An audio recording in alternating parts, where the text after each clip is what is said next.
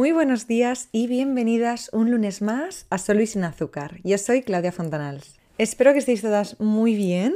Yo es jueves, me voy mañana a Italia a pasar el fin de semana. Cuando escuchéis esto ya habrá pasado, ya lo habréis visto. Pero ahora mismo estoy muy emocionada, muy contenta, con muchas ganas y con muchísimas ganas de grabar este episodio. Os tengo que decir que cuando se me ha ocurrido el episodio, que como siempre va de la mano de mi momento vital, he pensado, Claudia, chica, eh, últimamente estás un poco negativa. Leía los últimos títulos. ¿Cómo sentirte cómoda en la incomodidad? Incomodidad. Fantasmas de la prisa. Fantasmas, prisa. Bueno, Claudia, hija, no sé, un poquito de amor, de alegría, de ilusión. Pero mm, ahora mismo no es el momento, que en el fondo dentro de todos los episodios hay también alegría, ilusión, de todo, ¿no? Pero hoy me quiero centrar en los miedos. Por dos motivos. El primero porque ha dado la casualidad de que justo esta semana, con la mayoría de mis clientas, que yo llevo cinco clientas semanalmente, hemos hablado de los miedos. Y eh, me ha dado una perspectiva bastante global, ¿no? Porque he visto cómo lo ven varias personas distintas. Y luego además, yo siempre aprendo muchísimo de mis sesiones, lo veía como espejo en mí, ¿no? Veía qué me dice a mí esto de mis miedos. Lo que he aprendido en la sesión de hoy, ¿qué, qué me está diciendo de mí?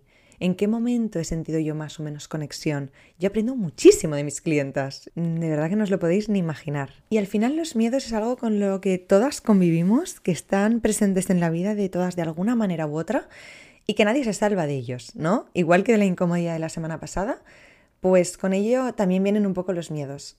Me gusta porque este podcast cada vez parece más como una serie con episodios que tienen relación entre sí, ¿no? Pero bueno, creo que eso es guay y que dejando de lado esto, los miedos es algo que tenemos todos presente y que al final nos bloquean. Los miedos es lo que tenemos entre nosotros y nuestros sueños, entre nosotros y nuestros objetivos. Las piedras que hay entre nosotros y lo que queremos son los miedos. Siempre, siempre, siempre.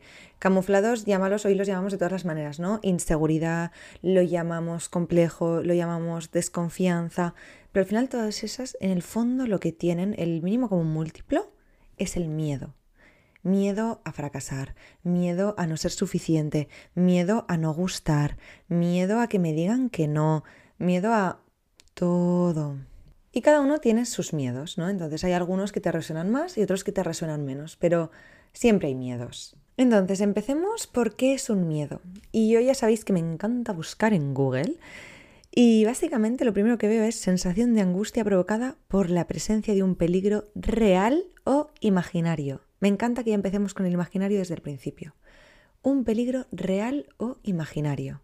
Esto es un miedo. De aquí partimos. Y todas hemos oído el famoso, el 90% de las cosas que nos preocupan jamás suceden, el 80% de nuestros pensamientos son negativos y nunca llegan a ocurrir. Miedo, miedo, miedo, miedo.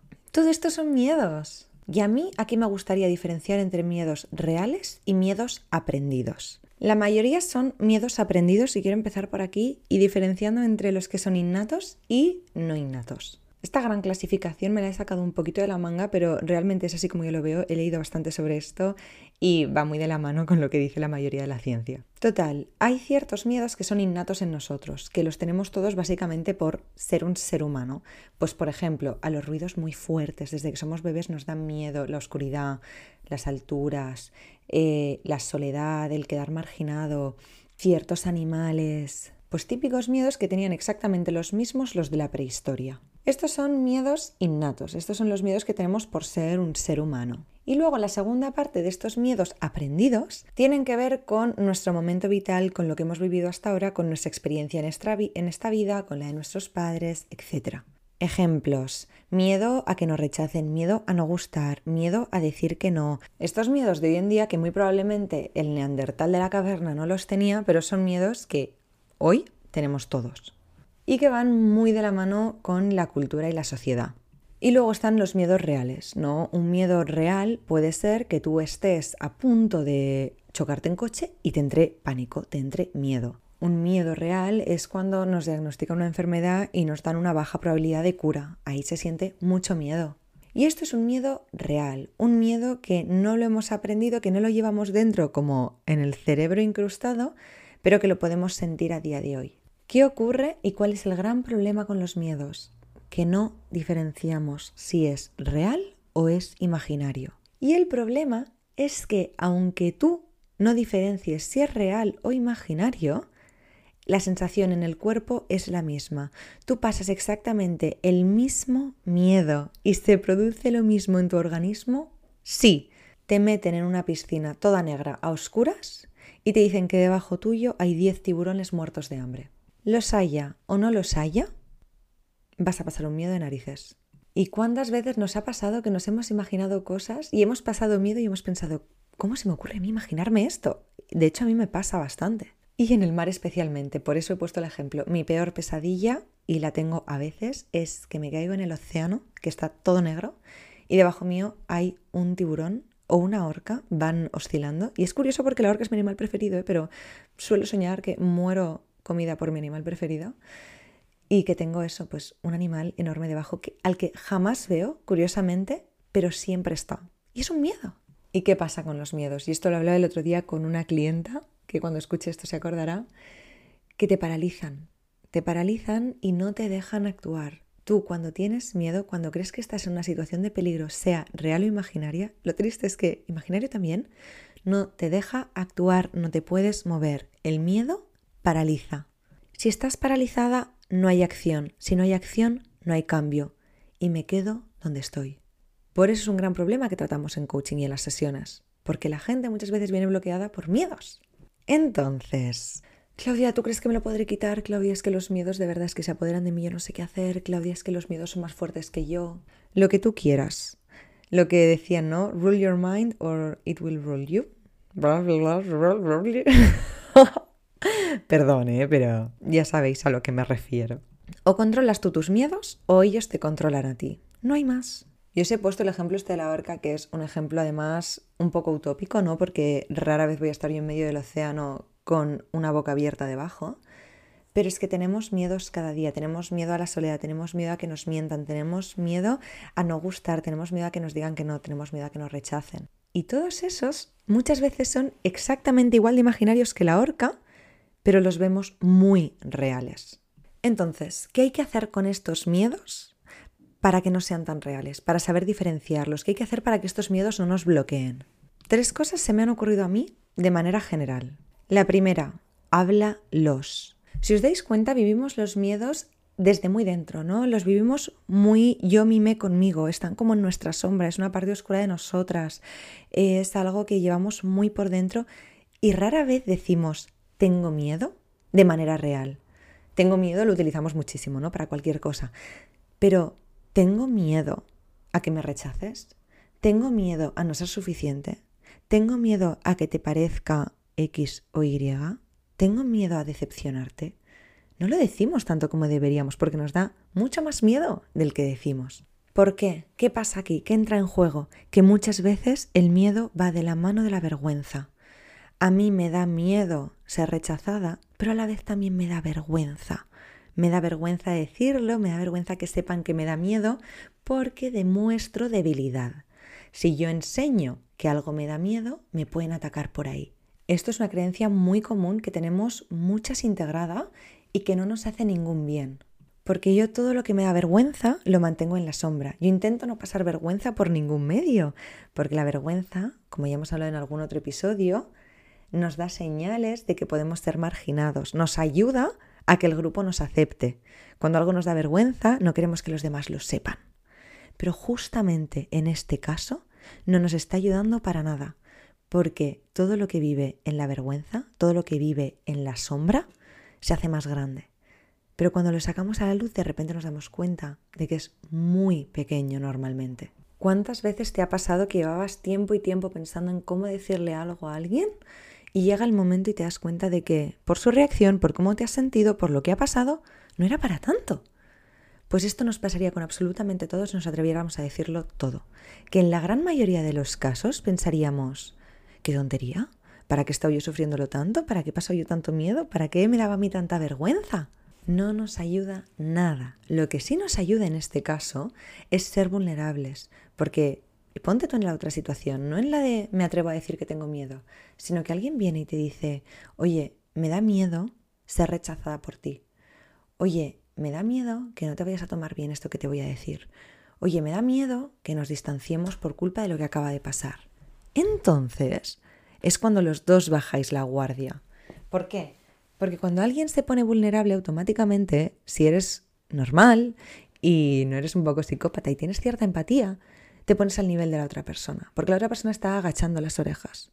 Entonces, lo normal, sobre todo si es una persona a la que quieres, porque normalmente estas cosas nos pasan con la gente a la que queremos, ¿no? Lo normal es que te pongas a su nivel y le digas, no te preocupes, te escucho. ¿Qué pasa si no hago esto? Que yo ya voy con un discurso preparado, la otra persona no se lo espera, pasa lo que a mí me daba miedo que pasase, porque entra en juego los egos. Entra en juego que yo en ningún momento he agachado las orejas y te he dicho cómo me sentía. Y la mayoría de conflictos entran porque yo no he dicho cómo me sentía. Y muchas veces está el miedo jugando de por medio. Entonces, lo primero, dilo, dilo por favor, díselo a esa persona a la que quieres, dile que te da miedo, dile qué es lo que te sabe mal, dile qué es lo que crees que puede pasar que ahora mismo te aterra. Díselo, porque si la otra persona es consciente de cómo tú te sientes, es consciente de lo que a ti te preocupa, es consciente de igual por qué no se lo has dicho antes, igual por qué te está costando tanto decírselo, porque a veces no es suficiente con poner un tono de voz, o con esperar que la otra persona te conozca.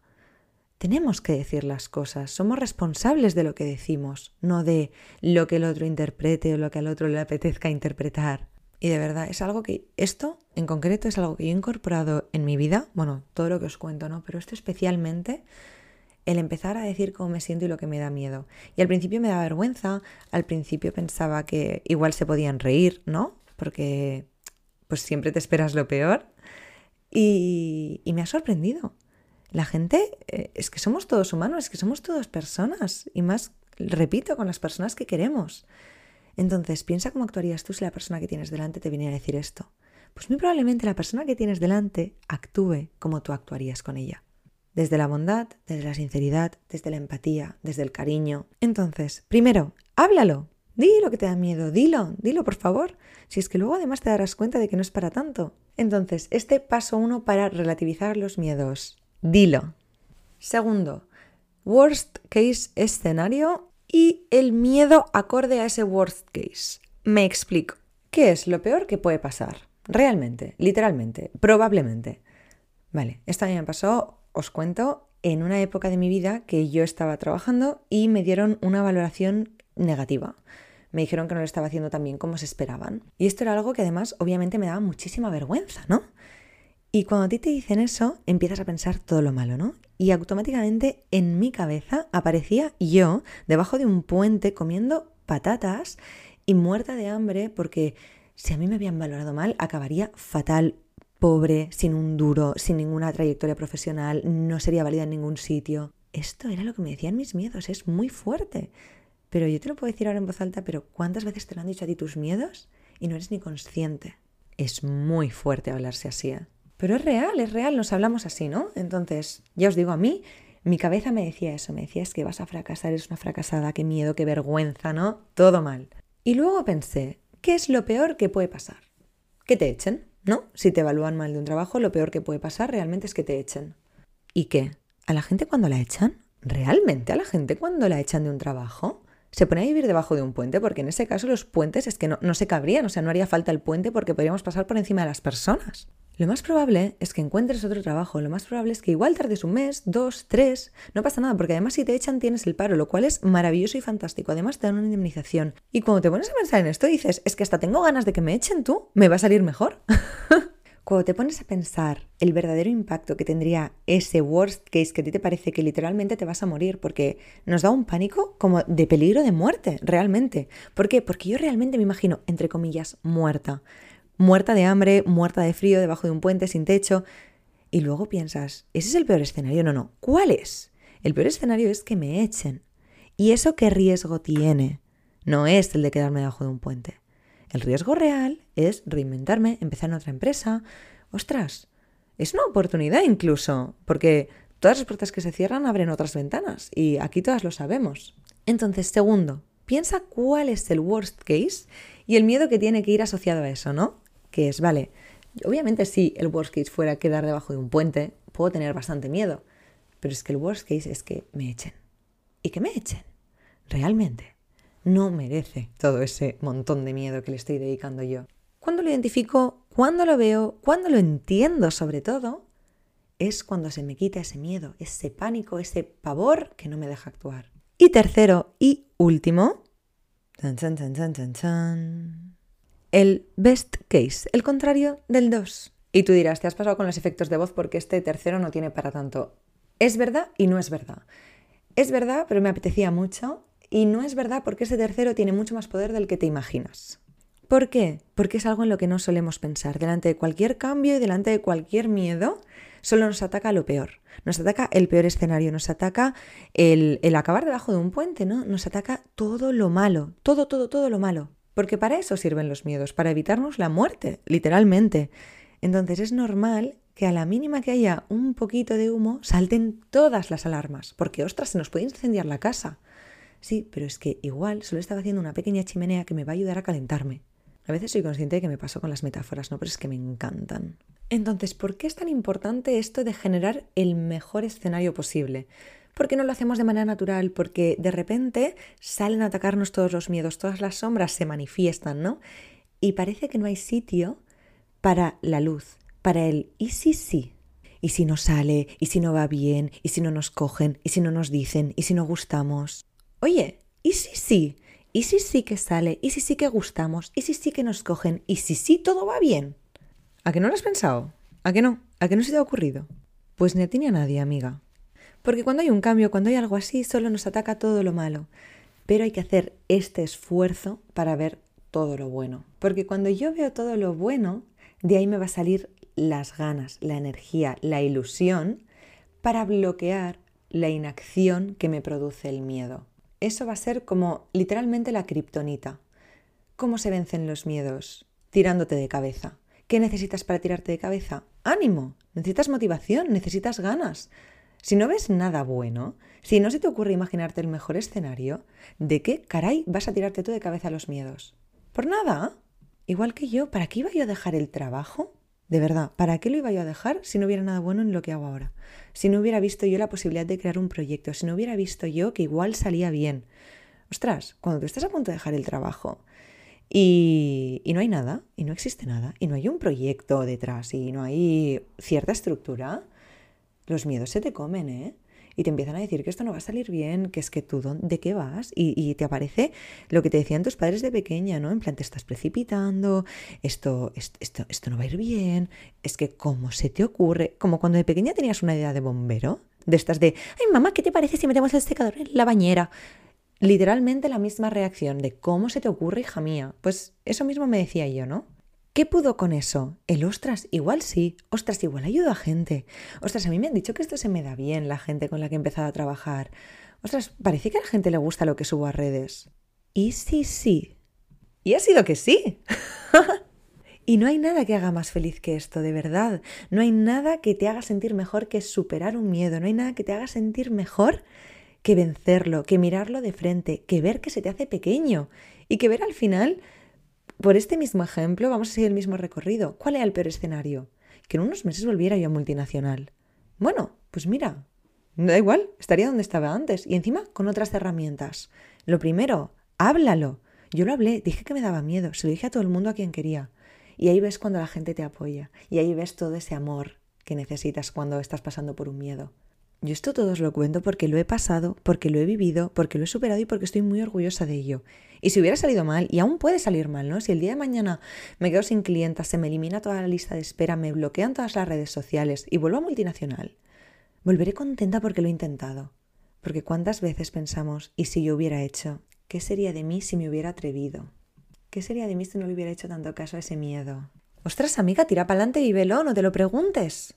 Este speech motivacional del final siento que hacía falta de verdad porque a mí me hubiera hecho falta escucharlo en algún momento. Y nada, hasta aquí el recap de los miedos, que ha sido, ya os digo, un trending topic en mi semana de hoy y me gusta también hacer algún episodio de, de, lo que he aprendido, ¿no? Y ya os lo iré subiendo más por Instagram y por redes porque me gusta hacer una recapitulación de lo que he aprendido de, de mis coaches y de mis sesiones, que al final creo que no solo a ellas y a mí nos ayuda, sino que puede ayudar a mucha gente. Y para eso estamos, para ayudar Y como siempre ya os dije que tenía la lista de espera abierta y si queréis trabajar vuestros miedos conmigo, pues ya sabéis que os podéis apuntar, que va muy rápido porque son programas de 4 o 6 semanas. Así que nada, que lo sepáis, que existe este recurso, que si veis que no podéis, que obviamente acudáis a mí, a quien queráis, a quien os haga sentir mejor y que os deseo, como siempre, una muy feliz semana. Os mando un besazo enorme.